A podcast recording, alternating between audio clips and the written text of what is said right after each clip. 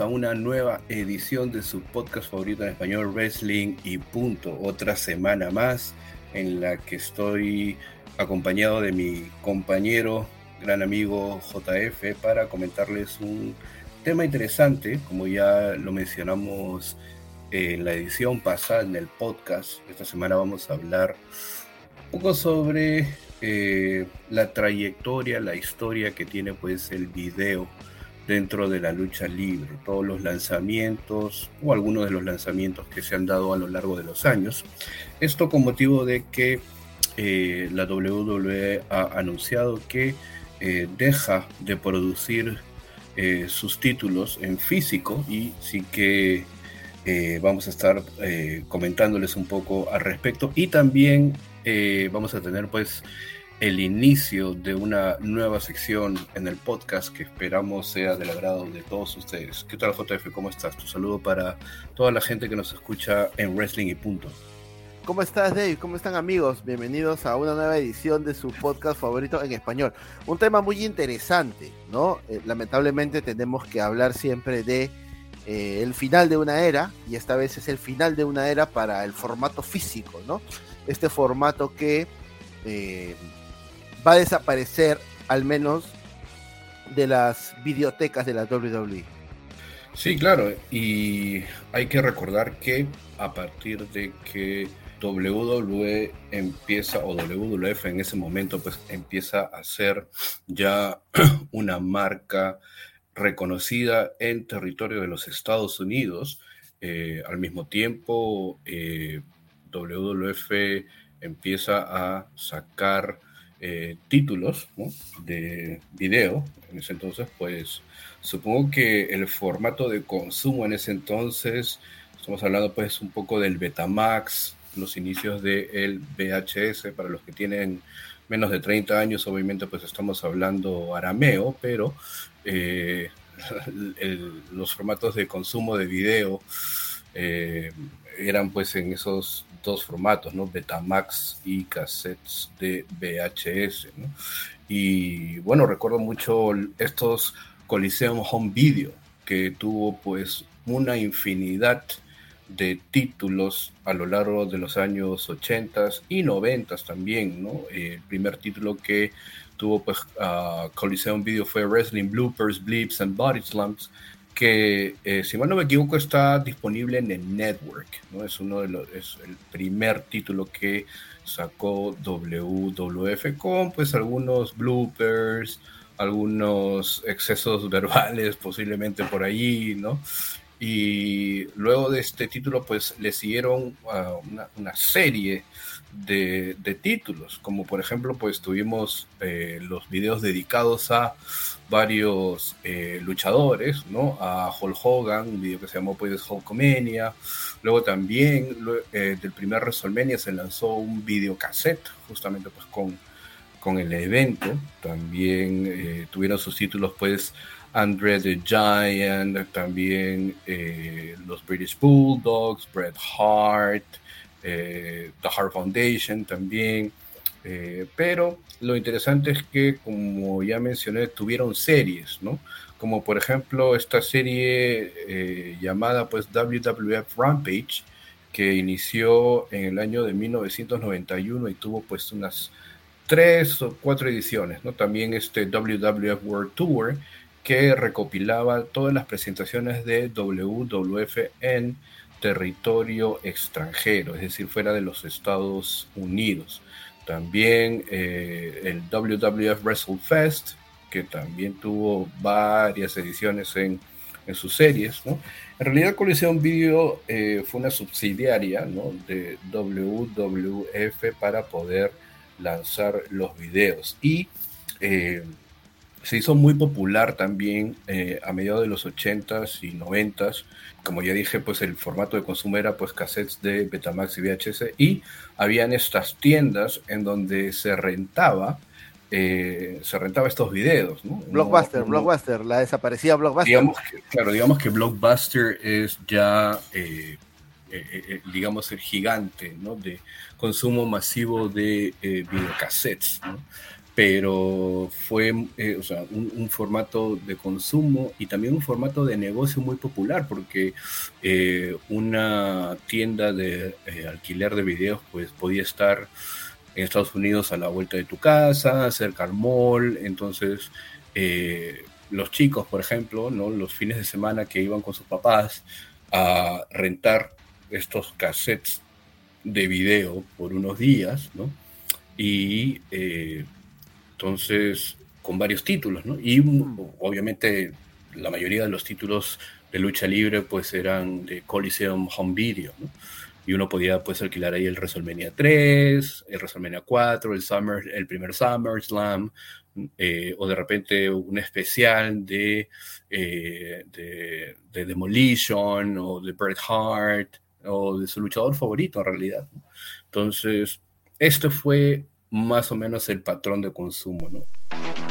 14 WrestleManias, the greatest sports entertainment home video extravaganza in history. One, Hogan and Mr. T make WWF history. Two, from wrestling to boxing to Hollywood glitz. Three, a giant battle shakes the universe. A tournament for it all turned to history-making madness. Five, the mega powers collide and change the Federation forever. Six, an ultimate champion is crowned and a new generation begins.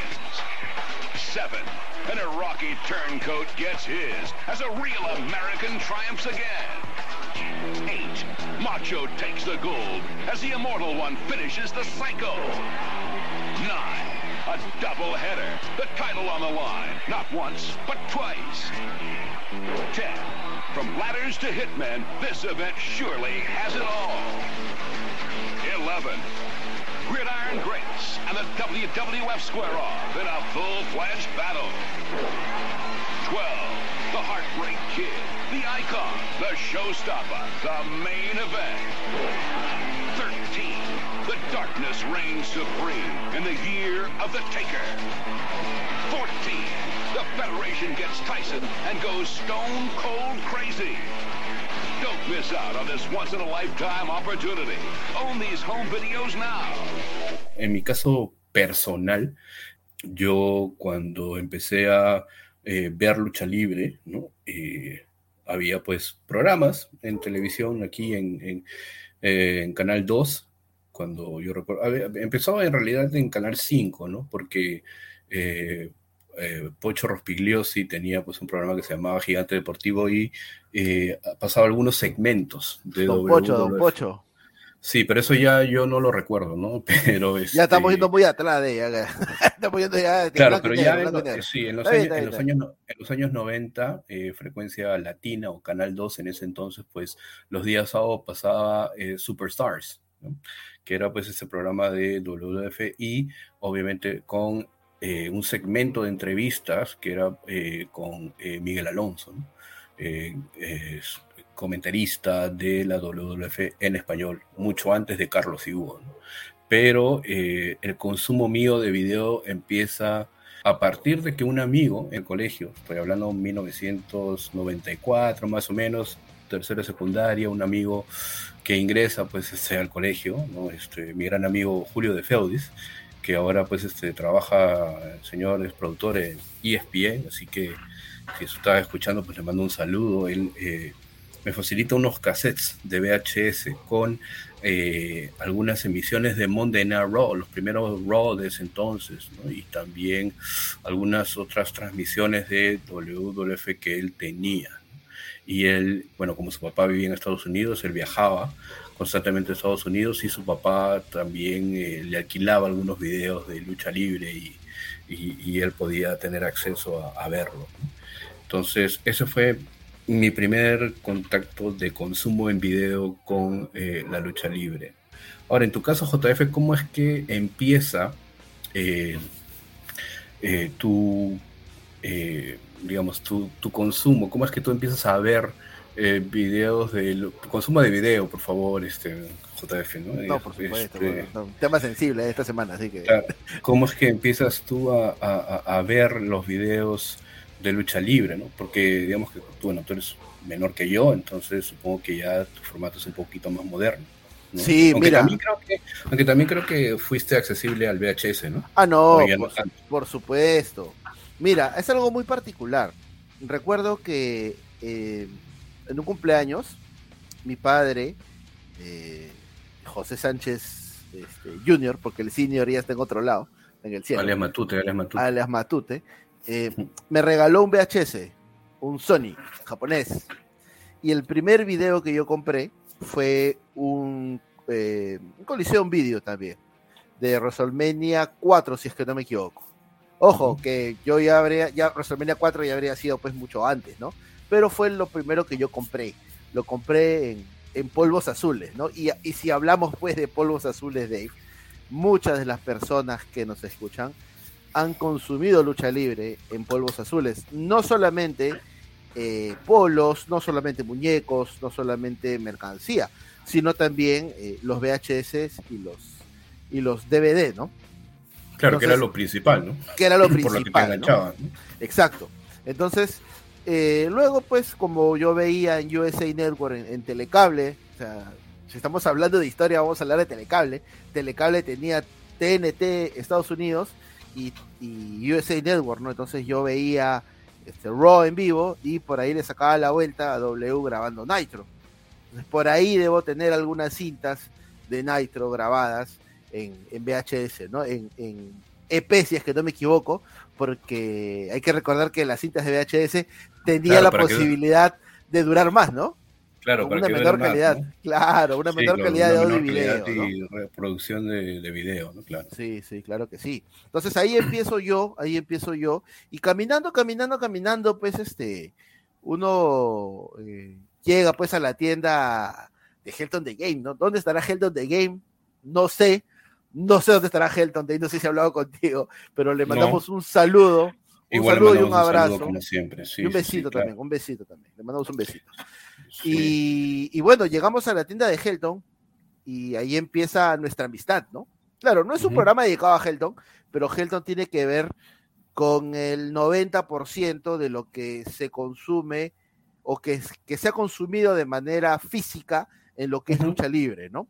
Helton fue la primera persona que trajo los DVDs como tal y de ahí esto se empezó a masificar. Claro, ¿no? sí.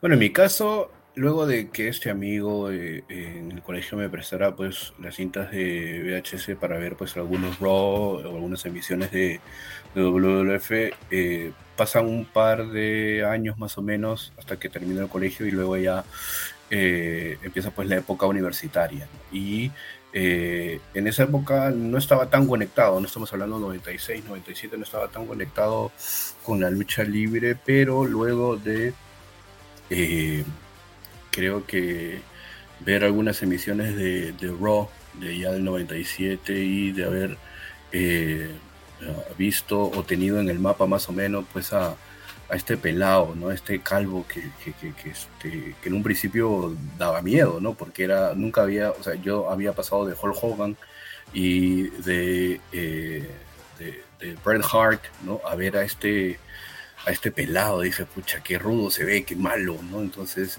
Qué y ya, sí, claro, o sea, había visto la génesis de, de, de, Stone Cold en el 96, pero ya cuando lo retomé en el 97 ya era, o sea, era un personaje muy, muy, muy marcado, ¿no? Y eh, recuerdo pues estar caminando también así como tú en polvos azules, pero en mi caso fue encontrar este, pues, la tienda de, de, Jersey, ¿no? Eh, Jersey Apolinario que también pues tuvo muchos años en polvos azules y que eh, por él, ¿no? También digamos que me enganché ya un poco más, porque al descubrir la tienda de, Jersey, pues empecé a este, ya ver algunas cosas un poco más recientes. El WrestleMania 13 por ahí, el WrestleMania 14, eh, justo estoy hablando pues de, de, finales del 97, inicios del 98, porque yo quería ver, recuerdo el Bad Blood del 97, quería ver el Hell in a Cell. Y justo pues eh, eh, descubrí la tienda de Jersey y Jersey lo tenía, entonces este, obviamente eh, compré el video, ¿no? Entonces... Jersey y sus especiales también, ¿no? Sus, sus, especiales que sacaba también, ¿no? Sí, claro, sí, sí, sí, sí, sí. Entonces, este... hay que darle pues también crédito a él. Ah, no, claro que sí. Y luego, eh, y luego, como tú también descubrí posteriormente ya la tienda de Helton, ¿no? Pero estamos hablando pues ya años, muchos años después, ¿no? a colores, ya, a colores, ya. Sí, claro, en el 2003, ¿no? Yo descubro la tienda de Helton en el 2003, cuando tenía pues el Bad Blood de ese año en, en, DVD, ¿no? Algo que era pues, wow, ¿no? Entonces... Con doble audio, eh, lo más, lo, más impresionante, con doble audio, ¿no? Claro, tenía doble Porque audio. todo llegaba en inglés hay que recordar que todo llegaba en inglés. Sí, sí, sí, claro. Bueno, en mi caso no era problema, ¿no? Pero este, digamos que era una facilidad también este, tener esa, esa, esos, dobles audios, ¿no? Entonces, eh, claro, recuerdo que el primer DVD que adquirí así ya de lucha libre fue en la tienda de Helton, ¿no? Fue este Bad Blood del 2003.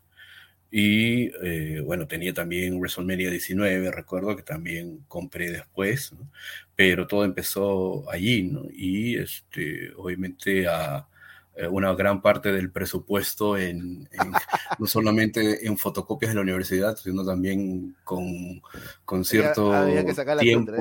claro, no, digamos que con cierto tiempo podías este, ¿no? Eh, adquirir eso, ¿no? Pero también, bueno, en el 2003 empecé a trabajar, entonces ya no era un... No, normal. No era más o menos un inconveniente, ¿no? Pero eh, así empezó, pues, esto de los videos en la lucha libre, ¿no? Y eh, vimos que de, um, de colisión video pasamos a el WWF Home Video, que ya era eh, en sí una productora. Eh, instalada dentro de la misma WWF.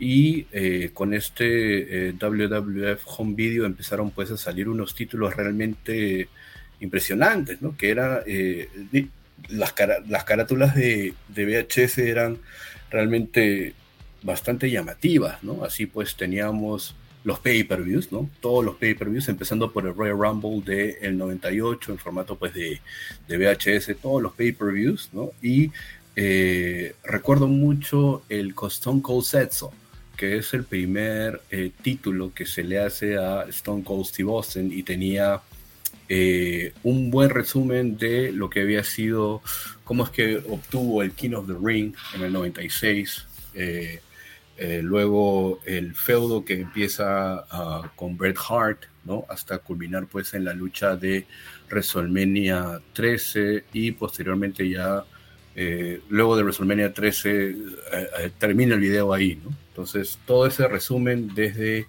eh, que empieza en WWF hasta, eh, hasta después de WrestleMania 13 es el primer título de, de, Stone Cold, ¿no? Stone Cold Setso. Y obviamente pues todos los títulos que vendrían después, ¿no? D-Generation X, lo mejor de Survivor Series del 87 al 97, Undertaker, The Phenom, The Three Faces of Folly, eh, Luego vendrían también eh, Capital Carnage, que era pues este evento realizado en el Reino Unido, ¿no? Lo mejor de Raw, volumen 1. Ese título pues ah, también era alucinante, ¿no? Una infinidad de títulos que ya sacaba WWF Home Video. Sí, y, mira, este Home Video ha sacado títulos interesantes que incluso no están en el WWE Network. O sea, uno puede buscar en la tremenda galería que tiene WWE y no va a encontrar. Algo que no va a encontrar en esa galería, por ejemplo, es el especial de lo mejor del año 2001. Este DVD, Dave, salió solamente para Canadá y para el Reino Unido. Este título, como formato físico, nunca se lanzó en los Estados Unidos. Este DVD pertenece también a los home video, ¿no? Al igual que lo mejor de 1999 y lo mejor del 2000, que sí salieron en los Estados Unidos, pero que a su vez tampoco salieron en el Reino Unido. En cambio, el, lo mejor del 2001 salió solo para Canadá y para el Reino Unido. ¿Qué es lo que trae este DVD? Bueno, principalmente el resumen de las mejores luchas de los pasados 12 meses en la Federación Mundial de Lucha. La gente en los Estados Unidos pudo ver este DVD, o bueno, este especial, eh, en vísperas de Año Nuevo del año 2001, ¿no? Eh, lo que trae son eh, luchas, ¿no? Por ejemplo, la lucha, la tremenda lucha de escalera por el campeonato intercontinental entre Chris Benoit y Chris Jericho con el Royal Rumble del 2001, el Undertaker contra Triple H de WrestleMania X7, la lucha callejera entre Kurt Angle y Shane McMahon en el Rey del Ring, ¿no? Y como material adicional trae cortesía eh, de Rikishi eh, un top 5 de besos, ¿no? Este, incluyendo pues este este segmento y este besito que le da la bienvenida al club de besatraseros de Vince McMahon a William Regal, ¿no? Eh, claro. Otra, otro extra que trae este DVD que es muy difícil de conseguir, es un conteo de las mejores cachetadas del año, ¿no? Eh, bueno, mencionado por Debra, ¿no? A pesar de que el 2001 fue un buen año para la federación, este no es el mejor recopilatorio. ¿Por qué? Porque tiene las luchas cortadas, Dave. Es como ver una película, pero perder los primeros minutos. O sea, tú vas a poder verla sin problemas, pero es casi seguro que algo clave se perdió en los primeros minutos entonces la experiencia de visualización se reduce. Entonces, si eso pasa con una película, en la lucha libre es lo mismo, porque incluso para nosotros como fans es tan, es, tan importante ver hasta las entradas, ¿no? Entonces, este DVD pues tiene las luchas, pero están... Eh, están bien resumidas, por decirlo, ¿no? Están bien resumidas. La única lucha de iPhone, que no lo creas, que no está resumida, es una lucha entre Torrey Wilson y Stacy Kibler de No Mercy, esta lucha pues eh, en ropa interior. Es la única lucha que no está este resumida, el resto sí, no sé por qué, pero, pero te lo menciono. Ah, claro, y como parte de eh, todos estos títulos, eh, salieron pues también una colección de que venían en unos packs. No sé si recordarás que, por ejemplo, hay una colección que se, se llamó Ring Leaders Collection, que venía el Hell Yeah eh, de Stone Cold, el People's Champ de La Roca y Hard Knocks de Mick Foley. Venía en un pack de tres eh, DVDs. También recuerdas este programa que tenía WWF que se llamaba Confidential. Claro. Se sacó también un título con lo mejor de este, de este programa, que era eh, por decirlo así, una especie de, eh, eh, de, temas controversiales y que eh, WWF iba un poquito más allá de lo que era la controversia. Y también esta serie de títulos que creo que solamente hay dos o tres, ¿no? Before They Were WWF Superstars, en donde se recopilaba eh, el inicio eh, y la carrera hacia el ascenso del estrellato de varias estrellas de WWF. Eh, podemos ver ahí a Spike Dudley, a Brock Lesnar, a Randy Orton, a Stacy Keebler, dentro de los tres volúmenes que existieron. Y obviamente pues seguían con los lanzamientos de los uh, pay-per-views. Y también teníamos el Tough Enough. ¿Recuerdas este primer eh, reality de WWF en donde se intentaba buscar a las nuevas caras, a los nuevos rostros de la compañía? Tough Enough eh, fue un reality que tuvo eh, en su primera época tres temporadas y luego un remake en el 2016 con dos temporadas o tres temporadas más, pero la WWF también sacaba estos títulos.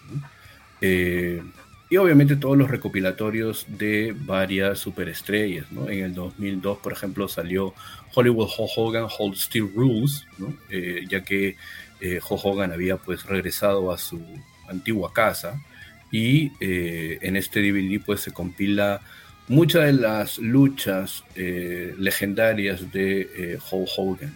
Y también, como no olvidar eh, todos los DVDs especiales que han habido de Raw, ¿no? Mm. Eh, empezando pues por... Eh, creo que el, que más recuerdo es el Raw 10th Anniversary o este box set que sacaron de... creo que fue por los 20 años de Raw, si mal no me equivoco, corrígeme. Sí, claro que sí. Este, fue un box set por los 20 aniversario, por el 20 aniversario de Raw y también eh, sacaron un DVD con este programa especial que hicieron eh, por los 10 años de Raw, en donde entregaban, pues, este, era como un uh, Raw Awards, una cosa así, ¿no? Entonces, este programa está en, DVD y también con eh, extras y en los extras está, pues, el primer evento estelar de Raw, por ejemplo, que fue, pues, Undertaker contra Damien Demento, eh, la mejor lucha votada por los fans, que fue este TLC eh, en el 2002, Y eh, el mejor momento en la historia del rock, que hasta ahora sigue siendo la más votada, ¿no? Que es el Beer Truck o el camión de cerveza de, Stone Cold. Esto pues estaba en este DVD del décimo aniversario de Raw. Y obviamente tantos títulos con las divas. No, y sabes qué, Dave, antes que hable de la, por favor, Dave, has dicho la palabra mágica. Dave, por favor. Por favor, respétame, respétame. Antes de, hablar de, los DVD de las divas, este DVD de Raw también tiene una particularidad. No sé si recuerdas que Stone Cold gana en una categoría, pero Stone Cold no estaba en la compañía. Y el que recibe el premio es Vince, si es que no me equivoco. Creo que era la superestrella de la década. Sí, sí. Entonces ahí Stone Cold no estaba en buenos términos con la compañía. Para complementar lo que, lo que tú habías dicho de, este box set del Raw 20 aniversario, originalmente se había planeado lanzar eh, una edición de Blu-ray con 10 discos y una eh, edición de box set de DVDs con 12 discos. El Blu-ray por algún motivo se canceló, pero los DVDs sí pudieron sobrevivir, ¿no? Entonces, este box set de Raw se, distribuye pues en 12 discos, ¿no? Normalmente hay eh, dos programas por disco, salvo los programas que son de tres horas que tienen su disco individual, ¿no? Con respecto a lo que pasa en los DVDs, bueno, son los programas más conmemorativos en la historia de Monday Night Raw. Pero hay algo importante que siempre pone WWE, ¿no? Y que también fue en algún momento el emblema de Raw, ¿no? Eh, eh, sin, editar, ¿no? Entonces, eh, aquí hay algunas observaciones de ¿no? Eh, la clásica frase, pues, ¿no? Sin cortes y sin censura, en algunos casos no se... Unedited, uncensored. Exacto. Entonces, en, algunos casos no se respeta, ¿no? Debe ser por un tema de repente de los derechos de autor, ¿no? Por ejemplo, la canción de los Godwins, la canción de Cactus Jack y la del BWO eh, son otras, son cambiadas, ¿no? También los comerciales que salían en forma de marquesinas en Raw eh, han sido cubiertos, ¿no? O en algunos casos eliminados. También, no sé si recordarás en esta eh, lucha por el campeonato de la WWF entre Mankind y La Roca, que La Roca en algún momento del match asfixia con unos cables a Mankind. Bueno, esto en el DVD del 20 aniversario de Raw no lo vas a ver Tendrías que bajarlo por torrent o buscar en YouTube la, transmisión original para verlo. Pero, por ejemplo, si se les pasó que en el episodio de febrero de 1997 se ve a Hawk asfixiando a Headbanger Mosh con su camiseta, ¿no? Entonces, esto no lo editaron. No sé por qué la, diferenciación entre una camiseta y un cable, pero se les pasó, ¿no? Ahora, con respecto a Chris Benoit, que es siempre vetado en los DVDs, eh, las ediciones son pocas, ¿no? Una confrontación. Bueno, tuvo, eh, tuvo, un título, ¿no? Que se llamó Hard Knocks. Hard Knocks, claro. claro. Hard Knocks, que salió justo en la temporada cuando él era, cuando él ganó el título, pues, ¿no? Cuando ganó el campeonato en, WrestleMania. Exacto. Entonces, para ya poder cerrar el tema del Raw, eh, las ediciones con Benoit son poquísimas, ¿no? Eh, algunas en los comentarios y dos entradas, ¿no? Una de marzo del 2001 y la de Raw Homecoming, ¿no? Que en realidad representa un porcentaje muy pequeño de las 31 horas que están incluidas en el set, ¿no? Las referencias a la WWF en forma visual y en forma, pues, este, auditiva están 100% intactas, ¿no?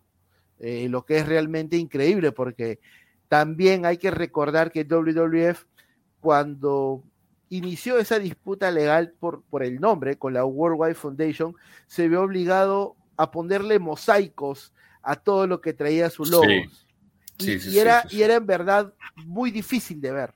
O sea, habían grandes luchas, grandes títulos que se vieron afectados por, por esta manera de distorsionar para que no se vea el logo, ¿no? Pero bueno, es para la, para la anécdota. Para la anécdota, claro, que mira que con los años, ¿no? Digamos, yo tengo algunos títulos ahí y se ve ese mosaico en el logo y que obviamente, eh, claro, no es que, wow, determine pues este, afecte la visión o, la manera de apreciar en video la lucha, pero sí se ve como que muy rústico, ¿no? En su, momento, pero, pero sí está ahí, ¿no? Está dentro de lo que son los videos. Y, y, nada, ¿no? Este, mencionamos también que hubo muchos recopilatorios, ¿no? En cuanto a, eh, digamos, tipos de lucha a veces, ¿no? Por ejemplo, así tenemos que eh, uno de mis títulos favoritos, que también creo que tengo por ahí, es el Bloodbath, Wrestling mm. Most Incredible Steel Cage Matches. Es un set de tres discos que contiene unas luchas en jaula realmente pues increíbles, ¿no? Entonces vamos desde los años 70 hasta pues la última, una de las últimas luchas en jaula que eh, se ve allí es esta lucha entre Kurt Angle y Chris Benoit en un Raw. Es una tremenda lucha en jaula también. Y eh, también eh, estos títulos, como ya dije, de recopilaciones, ¿no? The History of WrestleMania de la 1 a la 9, ¿no? que también fue un título que se sacó en DVD, ¿no? O en el año 2004 tuvimos pues The Rise and Fall of ECW, que creo que fue uno de los títulos más solicitados y más vendidos en ese año, ¿no? En el 2004, porque primero que tenía los testimonios de los protagonistas de ECW, ¿no? Paul Heyman, Tommy Dreamer, eh, Sabu, Gordon, Todd Gordon. Gordon, entonces era bastante, bastante alucinante tener ese, ese, título ahí, ¿no? O también eh, recopilatorios con respecto a campeonatos, ¿no? The Best of the Intercontinental Championship, ese set también es muy, muy, muy bueno, ¿no? O este título que salió, eh, uh, The Monday Night War, no sé si recuerdas ese título también, ¿no? que contaba toda la guerra de los lunes por la noche con protagonistas de ambos lados, y que pues al final tenía lo mejorcito de, esa época también. claro, justo hablando de este DVD, eh, bueno, acá nos enteramos de muchas cosas, ¿no?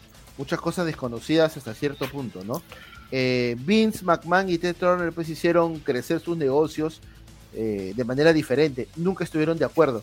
Uno hacía wrestling y el otro hacía sports entertainment el concepto de Raw era hacer un show en vivo desde un lugar pequeño. Y Eric Bischoff eh, quería hacer algo mejor con una puesta en escena distinta, un audio y presentación que no se había visto antes y eh, tenía muchas ideas segmentes, ¿no? Eh, se topó con Hogan en los estudios de la Metro Golding Mayer cuando Hogan estaba grabando esta serie Thunder in Paradise, ¿no? Tuvieron una conversación para que el hoster firmara con ellos y bueno, el resto ya sabemos que es historia, ¿no? Y aquí inicia también, y se narra en el DVD, el éxodo hacia una nueva tierra prometida, ¿no? Macho Man, Min Jin, Bobby Darby Heenan, Jim Duggan, Jimmy Hart, eran los primeros de una larga lista. Pero el gran golpe vendría en 1994, ¿no? Un año que marcaba un punto de quiebre para la compañía, ya que eh, Vince necesitaba empoderar después de este éxodo a nuevas estrellas, ¿no? Tratando de encajar un liderazgo, perdón, un liderazgo en una nueva generación de luchadores como Bret Hart, Shawn Michaels Owen Hart, ¿no? Pero también si recuerdas, Dave, en ese año se toma una decisión extraña, darle el campeonato a un old school que era Bob Buckland en 1994, ¿no? Que era eh, extraño de ver en ese tiempo, ¿no? Porque WWF impulsaba la nueva generación, pero el campeón terminaba siendo Bob Buckland, ¿no? Como lo cuenta Eric Bischoff, su objetivo era muy claro, ¿no? Ganar dinero. WCW hasta la llegada de, Eric Bischoff nunca había obtenido ganancias. Así que Bischoff redujo los costos en las estructuras de la organización y tuvo la idea de poder aumentar los pay-per-views, lo cual hizo que WWF también aumentara pues sus pay-per-views, ¿no? Narra también Eric Bischoff cómo lanzaba de manera descarada pues los spoilers. Los resultados, claro. Claro. Y que, y que, según él estaba bien, ¿no? O sea, ah, porque en la guerra y en el amor todo se vale, ¿no? Pero se vale. es eh, bueno, fue hasta ese nivel, decayó hasta ese nivel, eh, sin presagiar que eh, a la larga hacer eso le iba a jugar en contra. Claro, y es más, también cuenta que se le ocurrió tener, bueno, estar un paso más adelante que Raw, Iniciando Nitro tres minutos antes de lo habitual, para que la gente pudiera engancharse. Y el testimonio de Gerald Briscoe, ¿no? Eh, donde le preguntan por Eric Bishop, ¿no? Y él dice, literal, ¿ah? lo hubiese abofeteado si lo hubiese encontrado en aquel momento. También un molesto Mick Foley, ¿no? Porque Mick Foley, pues, este, en ese momento, para Bishop, iba a ser el tremendo afectado, ¿no? Pero lo que pasó ya lo hemos tocado en, un episodio del podcast y bueno, tremendo DVD, tremendo, tremendo DVD que también este, incluye este clip de la conversación que tiene Eric Bischoff con Alondra Blaze, ¿no? Cuando Alondra Blaze le dice, oye, tengo el título femenino aquí, ¿no? Se lo devuelvo y Eric Bischoff descaradamente, no se lo devuelvas, tráelo a televisión. Y acá se da pues cuando Alondra, muestran el clip, ¿no? Cuando Alondra Blaze, bueno, ya con el nombre de Madusa, eh, lanza el campeonato femenino, ¿no? A la basura. Tremendo DVD. Tres horas nomás. Tres horitas. No, sí, claro, es un muy buen, muy buen título para poder conocer qué es lo que ocurrió pues en esta guerra de los lunes por la noche. Y como ya, y, como habías mencionado, hay muchos, o sea, digamos que creo que mm, casi no hay muchos de estos títulos dentro de lo que es el, el WWE Home Network. ¿no? Hay, faltan muchos títulos. Sí, un montón que ojalá pudieran estar, ¿no? Al menos los mejorcitos que salieron a finales de los 90 y eh, hasta inicios de, los 2000, ¿no? Porque en realidad hay este, algunos recopilatorios que son, por ejemplo, ¿no? El de Bret Hart, ¿no? Que salió antes de que fuera inducido al salón ah, claro. WWF, ¿no? el WWE, perdón, ¿no? The Best There Is, The Best There Was, The Best There Ever Will Be, es un tremendo recopilatorio de... Tremendo. De Bret Hart, ¿no? También eh, un recopilatorio, eh, no un recopilatorio, sino, no sé si recuerdas que para los 20 años eh, de WrestleMania, la WWF sacó WrestleMania de Complete Anthology en una caja de, de cuero. Ah, claro.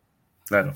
Yo obtuve eh, esa, ese box set, pero no con la caja de, cuero, ¿no? Y que luego, lamentablemente, por situaciones X tuve que vender, pero sí lo llegué a tener, ¿no? Y eh, bueno, la calidad en realidad de, la edición no era tan, tan, tan fidedigna como la emisión original, pero pues tenías los 20 WrestleManias en en DVD. Remasterizados, ¿no? Remasterizados. Claro, remasterizados. Pero claro, como te dije, como, como dijimos con este pixeleo del, ah, logo, ahí. y también eh, esto eh, a, raíz de eh, los títulos de luchadores, ¿no? Empezando pues con Shawn Michaels, con Hulk Hogan, con Bret Hart, vendrían pues ya los títulos para algunas leyendas, ¿no? Como por ejemplo The American Dream, Dusty Rhodes, lanzado pues en el 2006. Eh, Luego también tuvimos McMahon, este tremendo DVD, pues eh, un poco sobre la vida de... un poco de, más, ¿ah? Un poco. Sí, claro, con testimonios pues de Shane, de Stephanie, de Linda, de todas las personas pues, que han estado alrededor suyo. The History of the WWE Championship, ese también me parece un muy buen título, lanzado en el 2006. Eh, Brian Pillman, Luz Cannon, con eh, parte de la carrera de Brian Pillman, también es muy buen DVD. Luego lanzarían pues dos títulos más eh, de Hulk Hogan, ¿no? Hulk Hogan The Ultimate Anthology, había pues una versión para Best Buy y WWE Shop y otra versión para Walmart, ¿no? Mm. Exclusivo para Walmart. Eh, y ya recuerda que para este entonces WWE ya había obtenido la biblioteca obviamente de WCW, la biblioteca, la biblioteca de ECW, recientemente la biblioteca de AWA, esta empresa, ¿no? American Wrestling Association, de propiedad de Bear. Entonces aquí ya empiezan pues a salir un montón de títulos.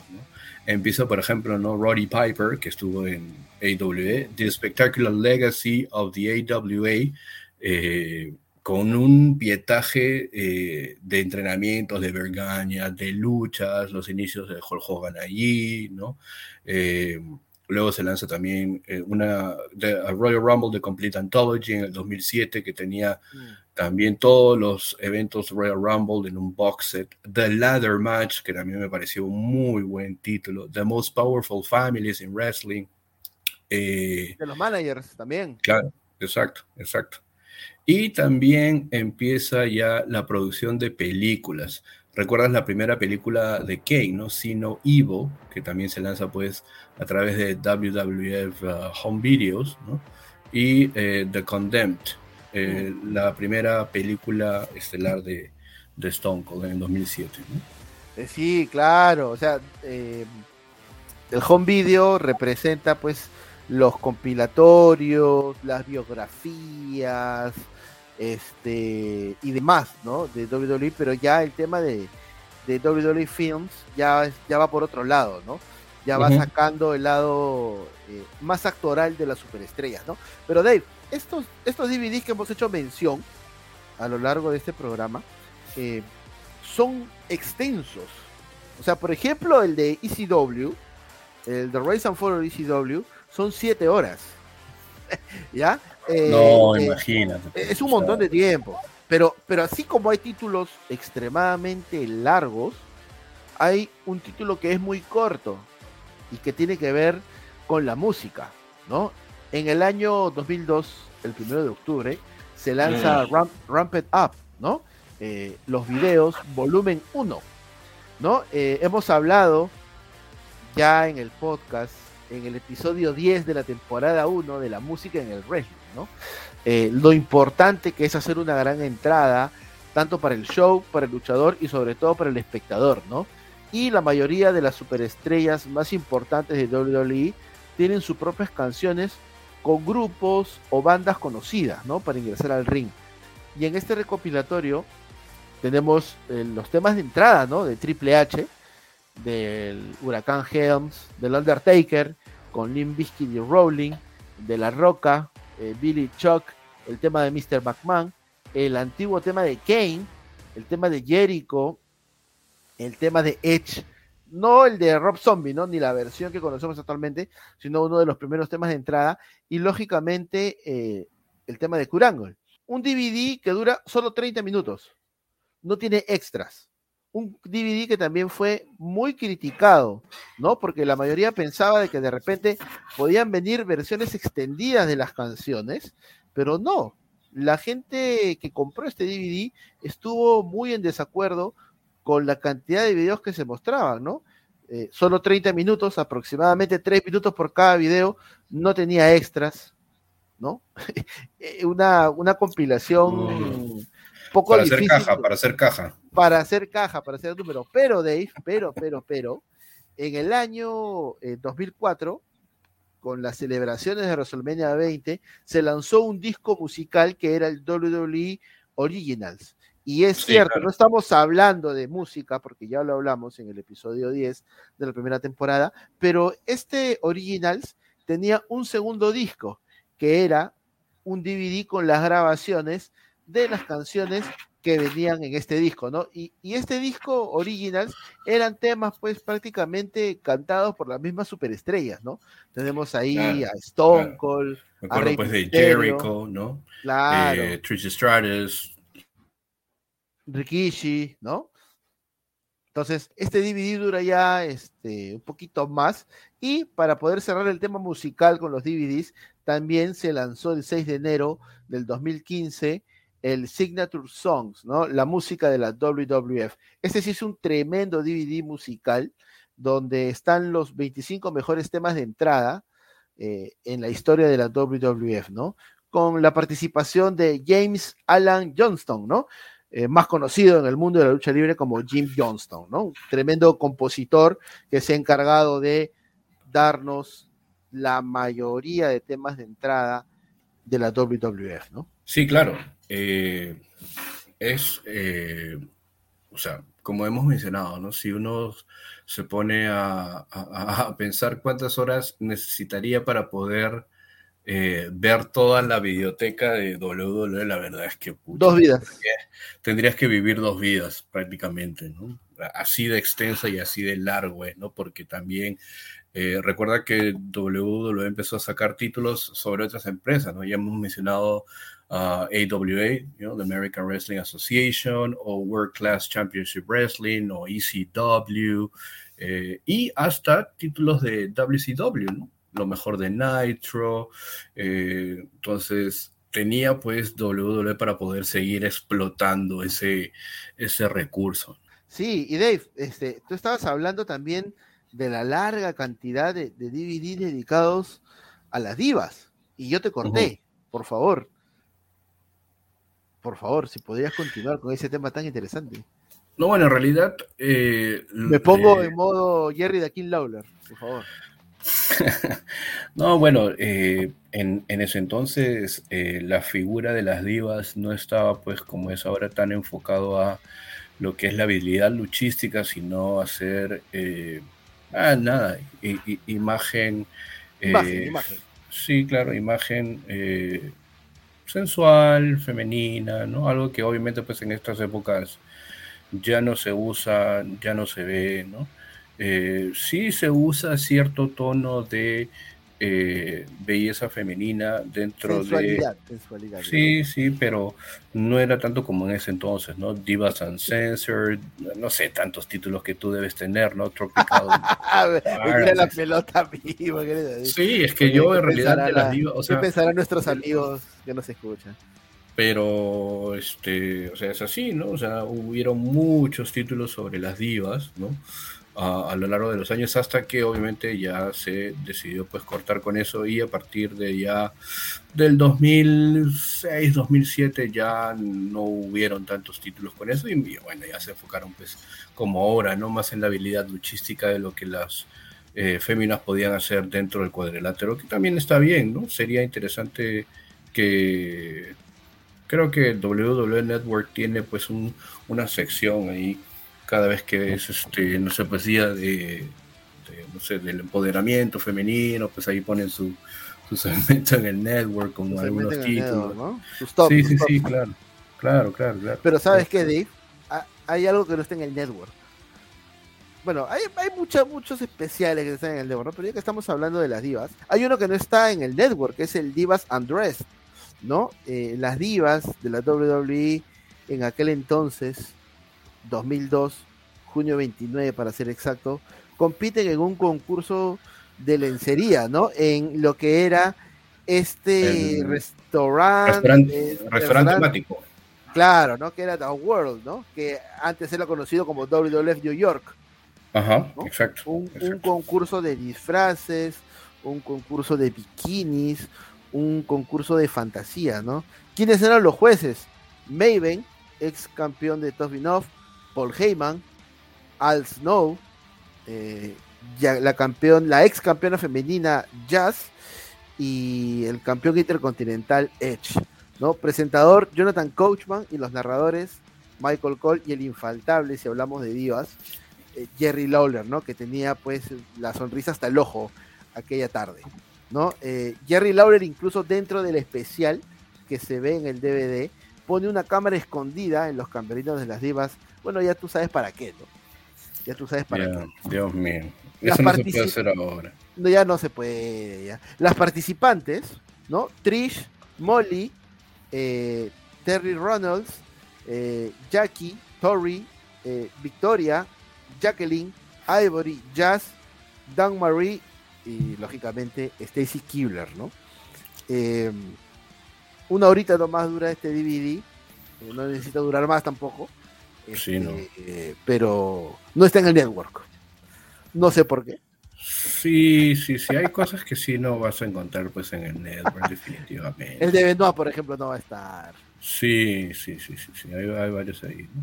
Y bueno, ha llegado el momento de el debut, no el debut de una superestrella, no el debut de un stable, sino el debut de un segmento, un segmento muy importante para Wrestling y punto. Presentamos a continuación el luchabulario.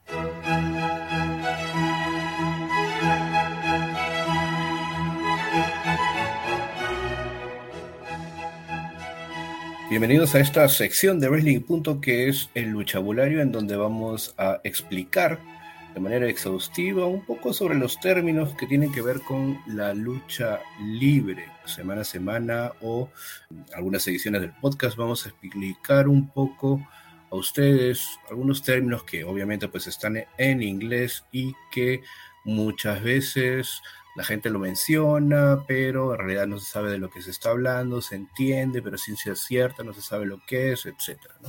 Así que digamos que es un poquito de eh, labor eh, docente. Que ay, ay, ay, ay, ay, ay.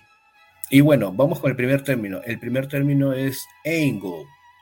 Angle. ¿Qué cosa es un angle? Es un ángulo, lo que la mayoría de gente conoce como un ángulo, es una historia ficticia, una trama en la lucha libre que puede involucrar una lucha o continuar con varias luchas durante un tiempo prolongado, inclusive años. La razón de ser detrás de un ángulo o una historia es un feudo o un viraje. Un ángulo empieza usualmente con un luchador atacando a otro de manera física o verbal, lo cual desencadena en una venganza. No es inusual ver que un ángulo se rearma, se redefine o simplemente se desecha debido a que no tiene éxito y aceptación por parte de los fanáticos o simplemente un luchador involucrado en la historia es despedido. Ejemplo, ejemplo, ejemplo, ejemplo, práctico, por favor. Ejemplos de ángulo de una sola lucha. Booker T versus Edge en WrestleMania 18. Este ángulo, esta eh, historia en la cual eh, Booker T y Edge se enfrentaban por un comercial de shampoo. Si es que eh, recuerdan, ¿no?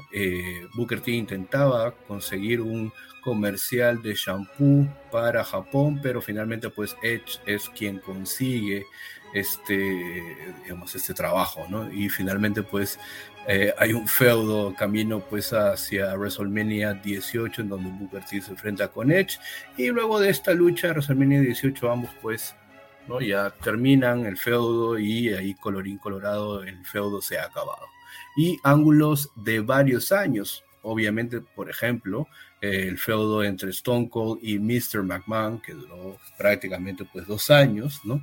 Y también el ángulo entre eh, los Freebirds y los Bon Erics, que eran pues las delicias de eh, los estados de, Texas, en donde los Freebirds, este trío, se enfrentaba pues a los hermanos eh, Bon Erics, o lo que conocimos en WCW, ¿no? DNWO contra la WCW. Esto pues entonces ha sido el ángulo o angle como se le conoce en el mundo de la lucha libre. El segundo término que vamos a ver es A show o el show A. ¿Qué es el show A? Es el espectáculo o el show A.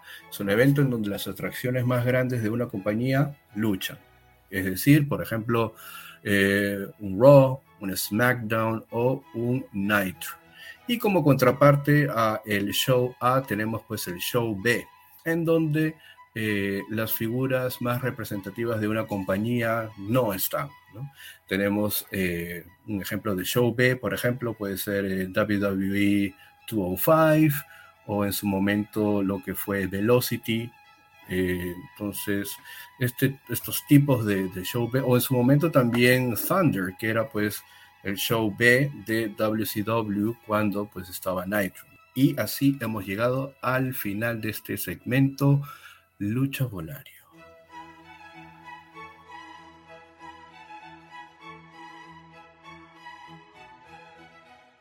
Y bueno, estrenando una nueva sección también dentro del podcast, tenemos Fue ayer y qué viejos estamos.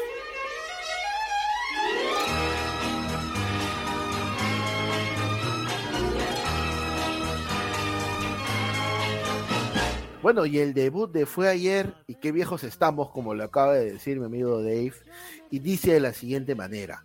El primero de diciembre del 2020 en AEW, Kenny Omega derrotó a John Moxley para ganar el título mundial de esta empresa en el especial Winter is Coming, que también vio a Sting debutar en la empresa de Tony Khan. El 4 de diciembre de 1991, el presidente de la WWF, Jack Tooney, despojó a Hulk Hogan del título de la Federación Mundial de Lucha que había ganado ante el Undertaker en la noche anterior en el evento This Tuesday en Texas. La lucha había terminado con interferencia de Ric Flair, el uso de las cenizas de la urna del Undertaker por parte de Hogan y una silla de acero. Jack Tunney anunciaría que el título quedaría vacante y se le otorgaría al ganador de la batalla real del próximo mes en 1992. Al año siguiente, el 4 de diciembre de 1992, se da la última lucha de André Gigante, un último combate donde apenas podía caminar. Esta es una situación un poquito triste y difícil de ver. Si buscan el clip en YouTube, la última lucha de André Gigante, porque prácticamente André necesita de una persona para que pueda llevarlo hasta el ring, ¿no? Y algo muy particular sucedería el 13 de diciembre de 1987 en la World Class Championship Wrestling. Una de las estrellas más grandes de aquella generación se enfrentaba al que sería también un grande, pero de la siguiente generación. Teníamos a Browser Brody enfrentándose a Texas Red. ¿Y quién era Texas Red? Nada más y nada menos que el Undertaker. Y un 16 de diciembre, pero del año 1987, eh, Dave, un día como hoy, eh, se celebran los Slammy Awards en su segunda edición, donde se tiene pues eh, este bailecito que hace Vince McMahon, ¿no? Eh, este bailecito que luego es parte de la mofa y del ángulo entre, entre los degenerados y, los McMahon, ¿no? esta entrega de los Slammy Awards también se le dieron premios a George, el Animal Steel, a la Mujer del Año, que fue Miss Elizabeth, y entre otros premios como Harley Race, el mejor atuendo en el ring. Bueno, y esta fue la primera edición de Fue ayer y qué viejos estamos. Bueno amigos, así hemos tenido el debut de estos dos segmentos en su podcast favorito Wrestling y Punto. Esperamos que haya sido del agrado de todos ustedes y coméntenos dentro de las redes sociales qué términos o qué palabras pudieran o quisieran ustedes escuchar dentro del luchabulario, ¿no? O también qué recuerdo tienen ustedes para por ahí de repente manifestarnos pues que también ya están, pues, este, ya ven los años pasar, ¿no? Entonces, mm. recordar un poco eso también. Vamos con canas ya, estamos canosos. Exacto. Eh, les agradecemos nuevamente por ¿Tienes algún otro video? Sí, claro, por supuesto. Ah, ya, perdón, perdón, perdón. Perdón, perdón, perdón usted. qué malo, qué malo, qué malo eres, qué malo eres. Pero nada, hay que seguir, hay que seguir porque eh, este, este, es un tema muy amplio, pero tampoco vamos a aburrirlos, no se preocupen. Eh, hay un DVD, Dave, que tiene doble audio. O sea, los WrestleManias, los Summerland, los Unforgiven y los pay-per-views se caracterizan porque tienen eh, doble audio hasta triple audio, ¿no? Usualmente el inglés, luego viene el español latino y luego viene por ahí algo en japonés, en francés, en italiano quizás, en árabe en algunos casos, ¿no? Bueno, eh, el WWE eh, Home Video tiene un único DVD que tiene dos audios y este es la historia de Eddie Guerrero. Este DVD en su segunda pista tiene a Carlos Cabrera y a Hugo Sabinovich narrando enteramente el DVD. Es decir, no solamente el comentario ni el documental, sino también los extras, las entrevistas y demás cosas que se pueden apreciar en este tremendo título que salió a la luz un 28 de septiembre del año 2004, en una edición de dos discos donde se muestra la carrera y vida de Eddie Guerrero, ¿no? La cual tiene muchos aspectos interesantes, ¿no? Detalles de la juventud de Eddie, eh, cómo Eddie recuerda que en el 2002 no tenía dinero, perdió su familia, pero estaba vivo y sobre todo limpio de cualquier sustancia, ¿no? Eh, una frase que deja Vince McMahon en este documental, una frase muy especial, ¿no? Creo en las segundas oportunidades. Y fue eh, uno de los tantos tipos que eh, Vince McMahon le dio la oportunidad, ¿no? De poder regresar a la compañía. Cuando regresó, bueno, se le emparejó pues con Chavo, como se recuerda, y también comenta Eddie Guerrero que esta llave o este finisher del Frog Splash no es una movida original de él, sino es una, es una de su compañero y amigo Art Barr, ¿no? Eh, como ya lo comenté, es el único documental de la empresa que tiene doble, doble idioma, ¿no? Eh, tremendas luchas que vienen aquí. Chris Jericho eh, contra Eddie Guerrero, ¿no? Por el campeonato semipesado en Fall Brawl del año 1997 contra Rey Misterio, tremenda lucha, eh, título versus máscara en Halloween Havoc de 1997, ¿no? Eh, lucha también en la final por el campeonato de los Estados Unidos en Vengeance del año 2003 contra Chris Benoit y el momento pues de la redención completa, ¿no? Eh, lucha por el campeonato contra Brock Lesnar en No Way Out del año 2004 de Sí, tremendo título, ese Chilling Death, Stealing Life, eh, que eh, narra pues, la, historia de, de, Eddie Guerrero y su ascenso hacia la cumbre, ¿no? Cuando sale pues el DVD, creo que Eddie eh, todavía era campeón, y nada, es como tú lo dices bien, es el único DVD que tiene pues doble audio, ¿no? Así que si es que por ahí lo tienen o de repente pues pueden conseguirlo, este, nada, sí, es bastante interesante ver ese, ver ese título.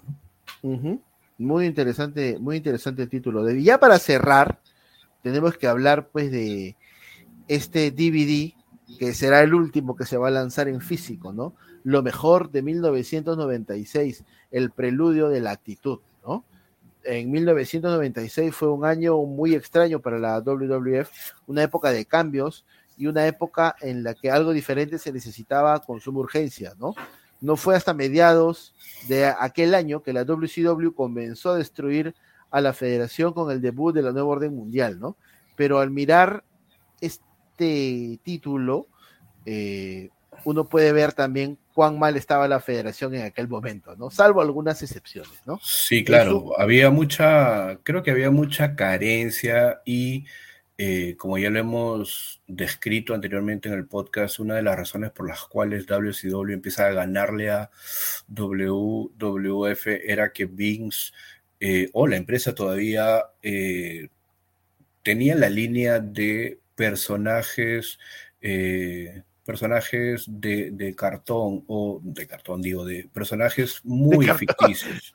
No, perdón, personajes de, personajes de, de caricatura, de, caricatura. caricatura, exactamente, exactamente. Entonces, todavía seguía apostando por el bueno y el malo, el babyface versus el heel, entonces no había nada nuevo que ofrecer. ¿no? O Dave, acuérdate, acuérdate, los luchadores que, que eran este por ejemplo, Bob Holly, ¿no? Que era este corredor de, de auto, ¿no? Claro, este, corredor de NASCAR, ¿no? Eh, claro, digamos que luchadores nuevos tenía, pero no estaban consolidados, ¿no? Mm. Eh, Goldust estaba ahí, ¿no? Estaba el señor Glenn Jacobs como el fake diesel o el falso diesel, ¿no?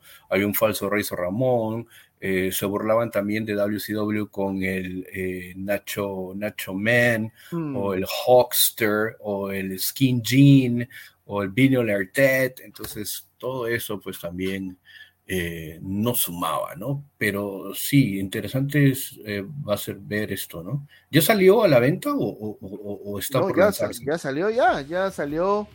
Este 14 dólares cuesta en Amazon este, un título de colección ha salido el 9 de noviembre de este año, es el último, en edición de dos discos, ¿no? Hay luchas muy interesantes aquí.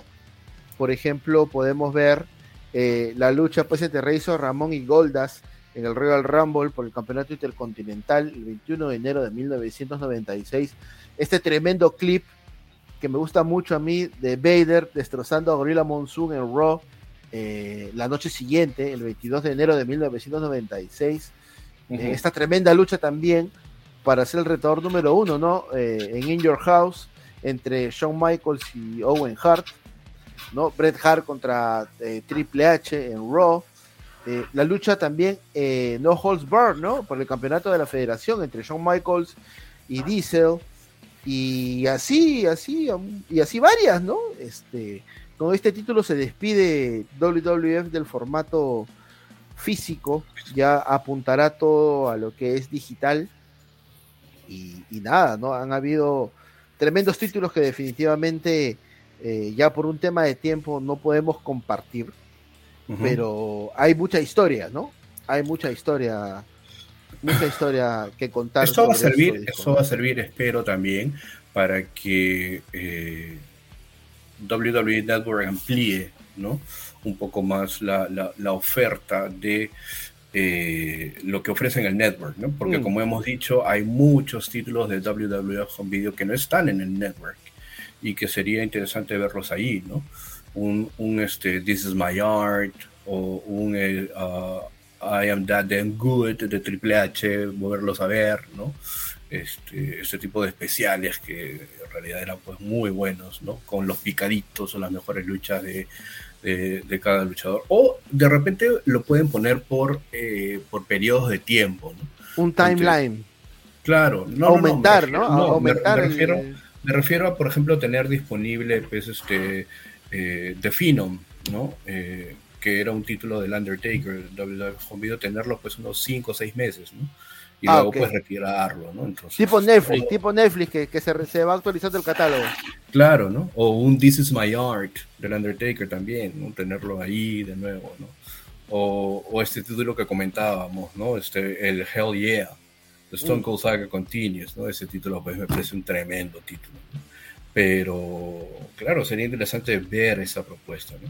Así que si alguien de WWE está escuchando, ya sabe, ya tiene una idea ahí. Ya tiene una idea, le lanzamos la idea gratis. Dave, quería tu opinión sobre algo. Ya que estás hablando de títulos que no están en el network y ya con esta nos vamos. Con esta sí nos vamos. La autodestrucción del último guerrero. Un DVD controversial. Eh, sí, eh, creo que es el único título de que no WWE. No, pues obviamente que no, ¿no? Pero en su momento fue muy controversial porque lo único que hacía era eh, denostar de lo que había hecho eh, o de lo que no había hecho Warrior en WWE. Entonces, eh, recuerdo mucho que el ambiente alrededor del Warrior se oscureció mucho porque si bien es cierto, eh, hasta ese entonces no se sabían los términos por los cuales la negociación entre el último Warrior y la compañía eh, no, no, terminó de lo más amicalmente. Este DVD lo que hizo fue ensombrecer mucho más las teorías o eh, las hipótesis que se entretejían alrededor de, de, de esto, ¿no?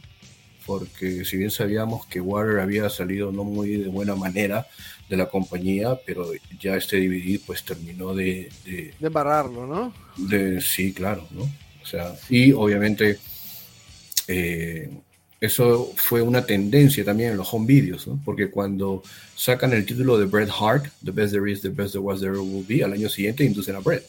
Mm. a los dos años inducen a Brett, ¿no? Era un proyecto en realidad, ¿no? Que WWE Home Video trabajaba con Brett, ¿no? Porque querían los comentarios de Brett eh, en algunas luchas, su opinión al respecto, en algunos pasajes de su carrera, y esto abrió la puerta a que eh, Brett pueda ser inducido en el Salón de la Fama. ¿no? Claro, tengo entendido, Dave, que, de que eh, tengo, tengo entendido, Dave, disculpa que te corte, que en ese DVD de, de Brett es Brett quien escoge las luchas que van a ir, ¿no? En el, en el setlist. Claro, exacto. Claro, handpicked and selected by Bret Hart, ¿no? Escogidas y seleccionadas especialmente por, por Bret. Entonces, eh, pasa que eh, lo mismo con Brian Pillman, ¿no? El Loose Cannon también.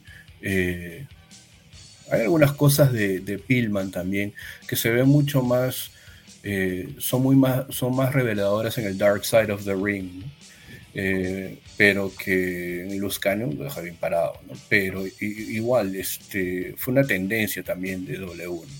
yo cuando el Warrior llegó a buenos términos, algo que para mí era impensado en su momento, este, bueno, pues de repente por ahí más adelante tenemos pues The Self-Destruction of CM Punk. Quizás, ¿no? No, no van a gastar cinta en, material videográfico, ni recursos en. No van a gastar recursos, ¿no? Ya que el señor, ya que el señor dice que no luchó esos años, bueno, genial. Claro, lo van a borrar de la historia, de alguna manera. Lo van a borrar. Ah, con, todo el derecho del mundo, la verdad, porque si CM Punk dice que no luchó esos años, bueno, pues no luchaste esos años. Pero lo gracioso, lo gracioso es que este, este señor no reconoce que gracias a esos años es que lo puso en el mapa.